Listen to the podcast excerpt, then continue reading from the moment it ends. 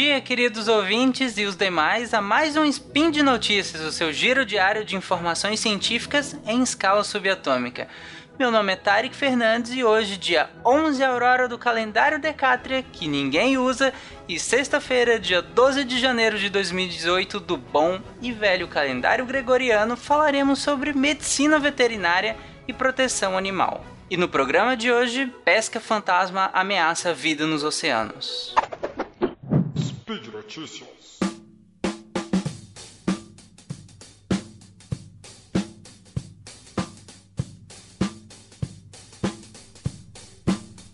A pesca fantasma é um termo pouco conhecido e por isso que eu escolhi para falar hoje aqui no Spin.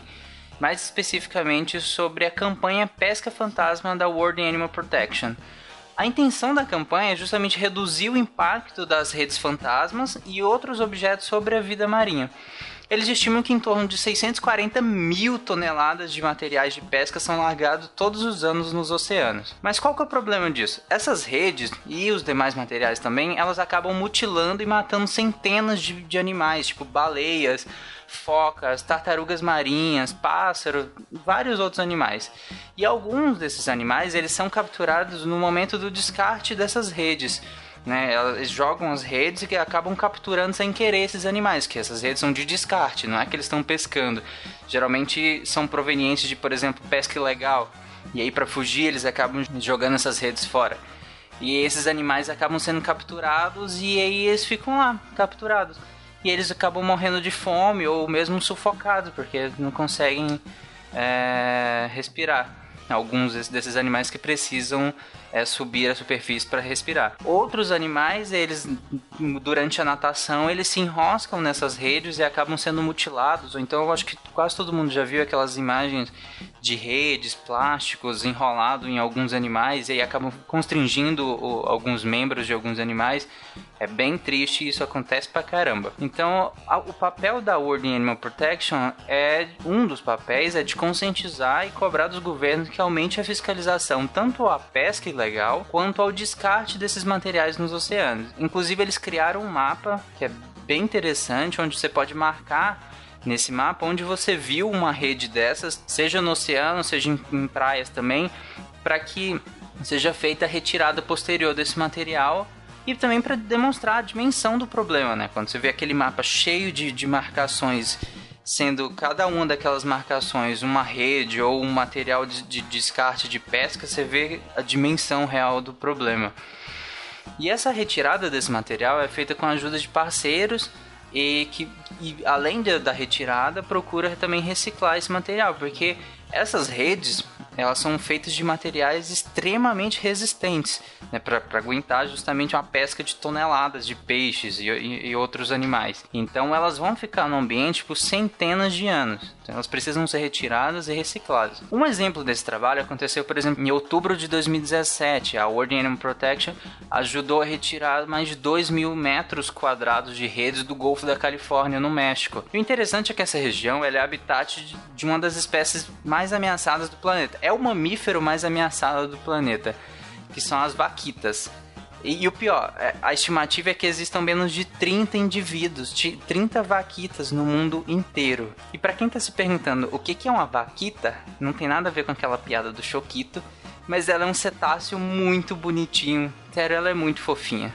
Esse caso do, do Golfo da Califórnia, ele é bem sintomático por conta que essas redes de nylon que, que acabam matando as vaquitas, elas são usadas para pescar um peixe, que é a totoaba, que é um peixe também ameaçado de extinção e é vendido ilegalmente na China por conta de sua bexiga, que é usada para fertilidade e tal. Então eles usam essas redes para pescar esse peixe que também está em extinção e no descarte dessas redes ou em armadilhas que são deixadas para trás, acabam matando as vaquitas. E para retirar essas redes de, desse local, eles usaram uma, uma, rede de sonares que escaneia até 200 metros debaixo d'água. O interessante é a precisão, que é de 0,1 metros, então é bem interessante o mecanismo que eles usaram. E sempre que eles achavam uma rede ou algum material, eles prendiam uma âncora para afundar depois eles voltavam retirando esse, esse material, que inclusive foi é, reciclado, foi encaminhado para empresas que integram a iniciativa global contra a pesca fantasma, que é uma iniciativa criada pela World Animal Protection, é, e essa empresa recicla esses materi esse material. Para vocês terem noção da importância disso, por ano mais de 130 mil focas e baleias ficam presas nas redes.